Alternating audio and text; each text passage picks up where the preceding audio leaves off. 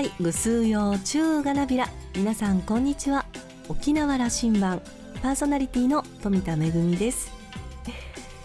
先日琉球芸能のシンガポール公演から帰ってきたばっかりなんですが今度は南米公演に行ってまいります。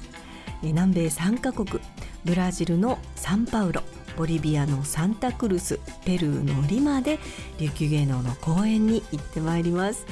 現地にはうちなんちの皆さんもいらっしゃいますし日系人の皆さん、えー、そして、えー、それぞれのお国の皆さんもいらっしゃいますので、えー、琉球芸能の公演どんな風に皆さんにお届けできるのかとってもワクワクドキドキしております。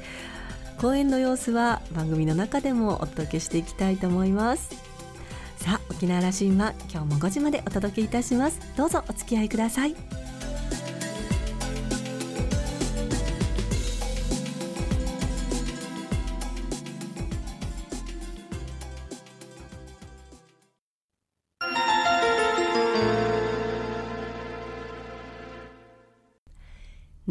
港の2本の滑走路が一望できるレキオスラウンジ。今週はアイパブリッシング株式会社代表取締役でデジタル庁オープンデータ伝道師の福島健一郎さんをお迎えしました。おしゃべりの相手はラウンジ常連客で沖縄大学地域研究所特別研究員の島田克也さんです。福島さんは1971年生まれ石川県金沢市のご出身です。北陸先端科学技術大学院大学で情報科学の修士号を取得。大手ベンダー系ソフトウェア会社で研究業務に就いた後2011年スマートフォンアプリの企画開発を手掛けるアイパブリッシング株式会社を創業。そして2013年に国内初のシビックテックコミュニティのコードフォー金沢を仲間と共に設立しました。現在はアイパブリッシング株式会社代表取締役のほか、デジタル庁オープンデータ伝道師、沖縄県行政分野 DX アドバイザー、石川県デジタル政策アドバイザーも務めています。今回は福島さんにシビックテックコミュニティを立ち上げるまでの経緯、そして福島さんと沖縄との関わり、シビックテックから見た沖縄の課題と優位性を伺いました。それではどうぞ。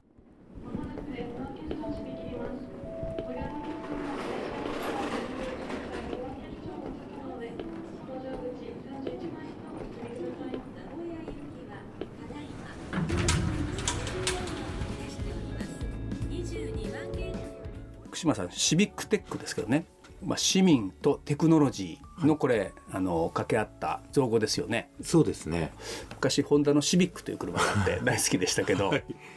シビックテックを福島さんから説明するとこうですよと短くお願いしていいですか？あ、シビックテックで、まあ、市民のテクノロジーの、うん、まあ、略称なんですね。で一言で言うと市民が中心になってテクノロジー、まあ、IT などのテクノロジーを生かして地域の課題を解決していくと。いうのが基本の考え方にはなってます。はい、福島さんは石川県金沢市の出身で、はい、そしてどんな分野で大学での研究をなさっておられた？情報工学とか情報科学、ね、まさにその分野ですね。そうですね。そしてサラリーマン時代も研究者でいらっしゃった。それともエンジニアでいらっしゃった？研究者を結構長くやって、うん、でその後まあそれ生かして新規事業とかそういった業務を中心にやってました、うん。はい、30代後半でサラリーマン時代終えるんですね。そうですね。はい。決断でしたね。そうですね。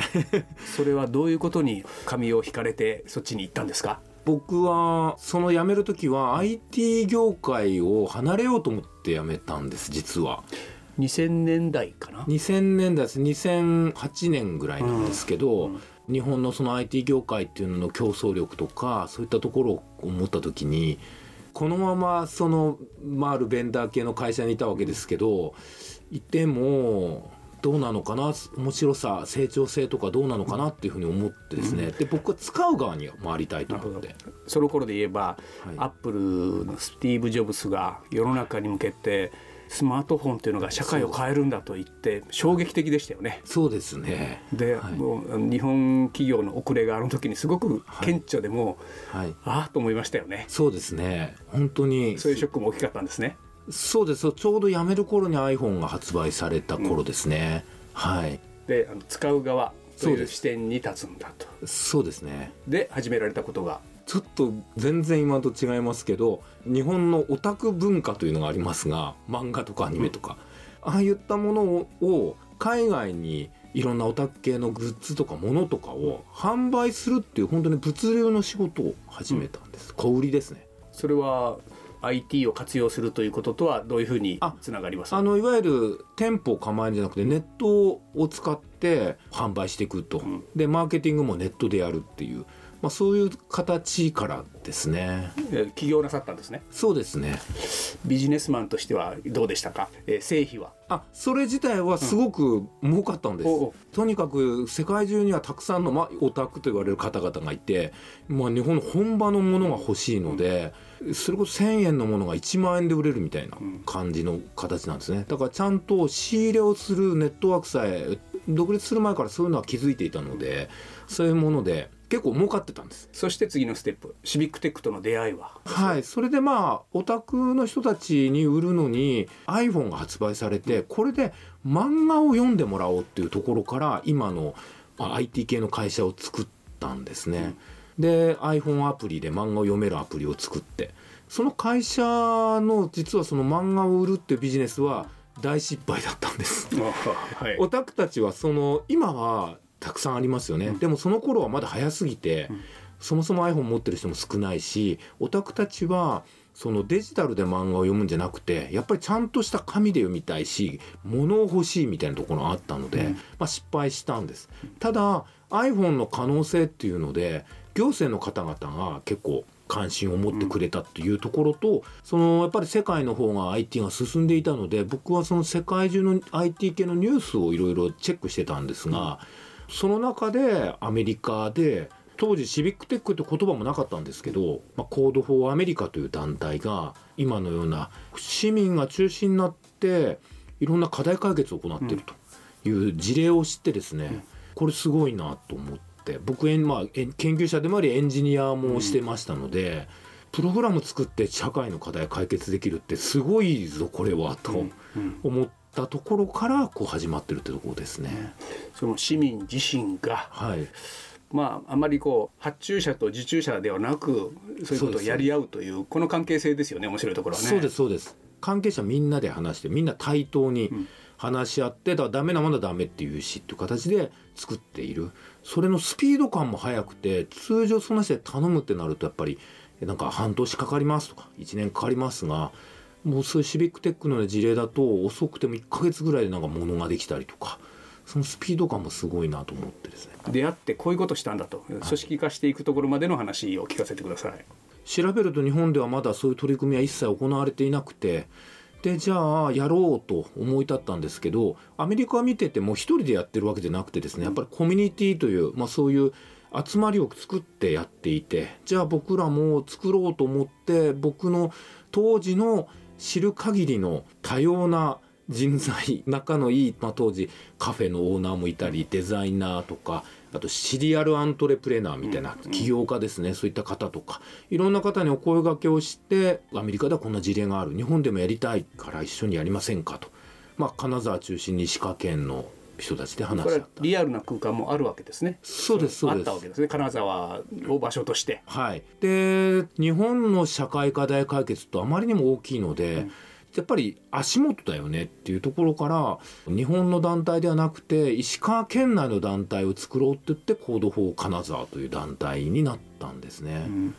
IT の世界っていうのがオープンでフェアみたいな公平であるということが結構重要視されてる文化があるんですねだから自分で作ったプログラムを無償で公開をしてタダで公開をしてみんなに使ってもらうっていう、まあ、オープンソースっていう概念があったりとか、そういうオープンでフェアな概念っていうのをこのみんなでやるところに持ち込んでこれないのかなっていうのもシビックテックですね。それをもっと社会に役立つ技術をみんなで作るみたいな感じですね。福島さんは沖縄でもいくつかの事例にも関わっておいでですね、アドバイザーとしても入っておられる、はい。それいくつかご紹介いただけませんか、例えばコロナの時期に飲食店こう宿泊とかお土産店とかかいろんなものがまあダメージを受けてそれをどうやったらまあ救えるかみたいなところで2020年の時に沖縄県庁と一緒にですね当時まあ毎日に沖縄っていう名前のプロジェクトでテイクアウトの情報を集めるウェブアプリとかお土産の情報を集めて販売するようなアプリとかですね、そういったものを3ヶ月ぐらいで宿泊とかアクティビティとか他にも4種類ぐらいあるんですけど3ヶ月ぐらいで内容を決めて作ってしまうと。それを企業に発注するんじゃなくてシビックテックコミュニティにと一緒にやるみたいな感じでね。だから先ほど言った発注者受注者というよりも本当に県と対等に、で作る側のも沖縄のエンジニアの方々とかエンジニアじゃない方々と一緒に作らせてもらいました。福島さんとは宜野湾市のスマートシティ構想の策定委員会というところでもご一緒させていただいてるんですけども、宜野湾市でも活動実績がおありですよね。そうですね宜野湾市の方ではまさにこのシビックテックって言われる人材を育成するっていう事業を一緒にさせてもらっていまして市民が中心になってなんかテクノロジー使って課題解決したいと思っても具体的にどうやればいいんだろうかっていうのがやっぱあるので、まあ、コードフォー金沢とかその他いろんなところでシビックテック、まあ、10年やってきたんですけど、まあ、その10年やってきてどうやれば本当に実現可能な？でしかもよくあるんですけどやり始めはできたんだけど1ヶ月か2ヶ月したらもうやめちゃったとか、うん、1年持たなかったとかっていうことが結構あるのでどうやったら続けていけるのかみたいなところをしっかりと実習形式で学びながらやっていく、うん、あの人材を育成するという事業ですね。なるほど。それは一昨年から始められた事業一昨年から始めてる。どうですか？いくつか紹介できる具体的な成果、はい、まあ、アウトプットみたいなことが起きてますか？はい起きてます。あの初年度に受講した受講生さんたちが中心になってまず宜野湾市を中心にした宜野湾テックっていうシビックでコミュニティがまず誕生してですね、うん、でその宜野湾テックというコミュニティの中でまあ、子どもの居場所、まあ、沖縄にもたくさんそういう居場所子ども食堂などありますけどそれを集約をして分かりやすく可視化するそういうウェブサイトを作ったりしてます。今もじゃあそれ機能して機能して、えー、はい、課題の解決の一助になってるわけですね。そうですね。おかげさまであのギノアンテックの代表の方とか中心に新聞でも取り上げていただいたりとかしてますね。福島さんから見ると宜野湾市という町はどういう町ですか？宜野湾市はとってもなんかそういう方々が溢れてるような感じがします。みんなでいろんなことやりたいっていう活発に議論にもなりますか？僕の周りではすごいなってますね、はい。宜野湾市応援していきましょうね。あ、そうですね。応援して。ど真ん中にね、はい、ああいう飛行場なんて抱えちゃってますからね。ねね。これはもう日本中で応援すべきテーマでもあると思っていまして。他でできなかったことを宜野湾市に先導的にはいい意味でですよ。やってもらいましょうよ、はい。はい、そうですね。あの力貸してくださいあいやとんでもこちらこそありがとうございます。まあ話を伺いながらですよ、はい、あの僕はこういうテーマいつも気にしてるんですけどもね、これまでの四半世紀、インターネットというテクノロジーが我々人類手にして、はい、そしてブロードバンドがこうしっかりしてきたということがベースですけどもそしてスマホという こういうツールを手にして、はい、やっぱ変わりましたよね社会。大きく変わったわけですよね。はい変わったと思いますね。でこれねあのシビックテックということをキーワード出されるんで、多くの市民がその技術を使えているということ、とても大事だと思っていて、はい、どうも格差が広がりつつあるなと思ってるんです使える人使えない人、はい、これすごく課題に意識があるんですけども、はい、福島さんどういうふうに見られます？そうですね。格差は確かに生まれているかなとは思うんですけども、よく話で出る、まあ、優れた技術はないのと同じように見えるというようなその魔法のように見えるっていう言い方をする方とかねいらっしゃったりしますけどだからそれが使えないとできないっていうのはまだ道半ばで本当はそういうもの使えなくても使えていたみたいな 状態を作り上げるのが最終ゴールなのかなとは思ってます。だから道半ばなので格差が生まれるスキルがとても必要になるっていう。みんなが当たり前になるという状況になるそうですそうです車の運転をまあまあ免許持ってない人もいますけどもみんなができる。そんな車の構造は分からなくても運転はできるっていうのと同じようになっていくことが大事だなと思いますね。じゃあその今あの途上にあるわけですね。その IT とか。そういう気がします、まあ、はい、どんなことがこれから大事になってきますか？そこにその社会に向かっていくには、僕はまあいつまでもそのシビックテック的なものから離れられないんですけど例えばその魔法のようなものになりたいねとかテクノロジーで社会良くしたいねって言ってもその社会良くするっていうのは人によって違うので。うんそういう意味では先ほどの話の通りみんなで話し合ってみんなで考えていかないとみんなが幸せになるようなものは作れないと思うんですね。だからまあ僕らよく言うその共に作るって書いて競争っていう言葉がありますけど行政と市民とか企業もそこに入ってとか、まあ、大学も入ってとかで地域のいろんな人たちがみんなで多様なメンバーでどんな風にやったらいいだろうねとどんな課題があるだろうねその解決方法はこんな形があるねっていうのを話し合っていくっていうことが最も大事だと思ってます。なるほど福島さん沖縄に通い始めていただいて、はい、もう5年本当にしっかり通うようになって5年4年ぐらいですね、うん、45年ですね。最初の出会いは何年前ですか？2016年なんですという福島さんから見て、はい、あの専門的な立場から、はい、沖縄の課題や優位性みたいなことを、はい、助言いただいたらありがたいです。僕が沖縄に来てやっぱ感じるのはそのゆいまる精神だとかモアイっていう文化だとかあと親戚演者の方々とのすごい深い関係とかがやっぱあってデジタル庁もいうのオープンデータっていうまものがありますけどそういう中でも官民競争っていうのをとても大きく掲げてるんです共に作るっていうのがデジタルの中でとても大事だでそれが大事っていうのは逆に言うとできてないからなんですよね。で47都道府県やっぱりそこが課題になっていて僕が普段いる石川県でもそこがやっぱりキーワードになってます。沖縄はでもそこら辺がそのデジタルではなくてですねそういうみんなでやろうみんなで助け合おうっていうのがなんか土台としてあるような感じがして当たり前だから気づかれてないのかもしれないですけどそれをやっぱり優位性として持ってそこにデジタルを付け加えたらなんか沖縄は本当に地域のためになるデジタル化っていうのがどんな県よりもひょっとしたら早くとか早くなくてもうまくできるかもしれない。一緒にやるというユーマール的なことは、はい、全国見ておられるから福島さんは、はい、沖縄はより強いんじゃないかというふうにそう思います、ね、僕からすると見えます。そうするとこのシビックテックという、あの概念テーマからしても、沖縄が先に進める可能性もありますか？あると思います。今本当にいろんな都道府県でも始まったりとかしていたりしますけど沖縄はなんか成熟していけるんじゃないかなと思います。成熟。はい、先に進めたいなと思っているので、はいはい、ぜひ力鎮火してください、はいもちろん頑張っていきたいと思います。そして宜野湾市ちょっと先進的な町に、はい、これはあの共同プロジェクトで進めていきましょう、はいはい、そうですね。ぜひしたいと思います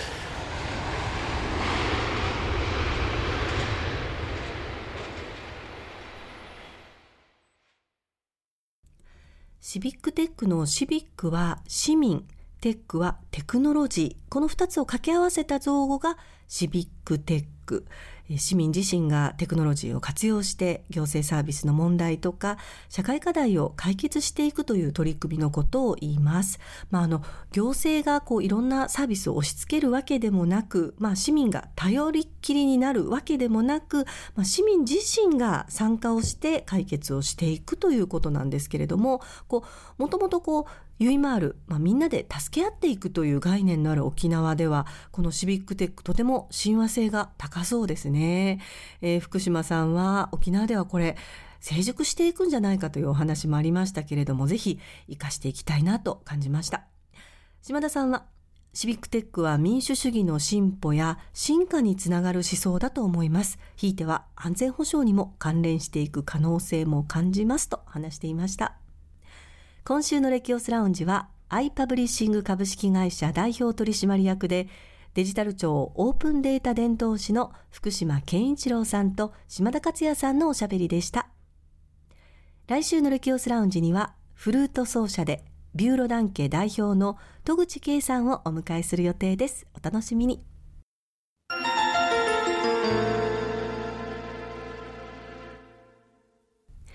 めぐみのあしゃぎだよりのコーナーです。今日は舞台公演のご案内です。国立劇場沖縄の沖縄芝居鑑賞教室ワイフ。14日15日16日の3日間国立劇場沖縄大劇場で公演が行われます。沖縄芝居をより親しみやすく感じていただけるよう初めて鑑賞する方にも見やすい作品を上演する沖縄芝居鑑賞教室。第1部ではシンデレラをモチーフにした沖縄芝居ワイフをはじめ浦島太郎をモチーフにした舞踊劇浦島や華やかな沖縄芝居の世界をご紹介します。演出にはぐし幸宏氏を迎えてフレッシュな出演陣でお届けいたします。第1部の時代舞踊劇ワイフ。こちらは本当にねあのシンデレラのようなお話です。両親を亡くしてママ母と意地悪な姉たちと暮らしている主人公のウトゥミーが物乞いの老婆実は神様なんですけれども、えー、この老婆の力で美しくなって若味のお妃選びに出かけます。ウトゥミーは、えー、若味に見初められますが魔法が解ける前に姿を消してしまいます。若味と家臣の高湿布ミサ湿布はうとみの残したワイフを手がかりに行方を追うという物語です。案内役は留活中のお三方、えー、舞踊劇の浦島もありますのでぜひお楽しみください。え今回沖縄芝居鑑賞教室の3つのポイントというのがありまして、えー、第1部では解説付きそして鑑賞用の解説書もついています。また字幕表示もありますので内縄口がわからない方でも十分お楽しみいただけます。9月14日15日16日の3日間国立劇場沖縄大劇場で行われます沖縄芝居鑑賞教室。詳しくは国立劇場沖縄のホームページをご覧ください。めぐみのあしゃぎだよりのコーナーでした。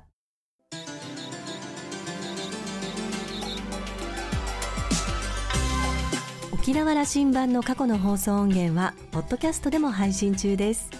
さらに Spotify、Amazon Music、Google ポッドキャストにも連動していますのでお好きなサブスクリプションサービスでお楽しみいただけます。各サイトで沖縄羅針盤と検索してください。沖縄羅針盤今週も最後までお付き合いいただきまして一平二平デービルそろそろお別れの時間です。パーソナリティは富田恵でした。それではまた来週。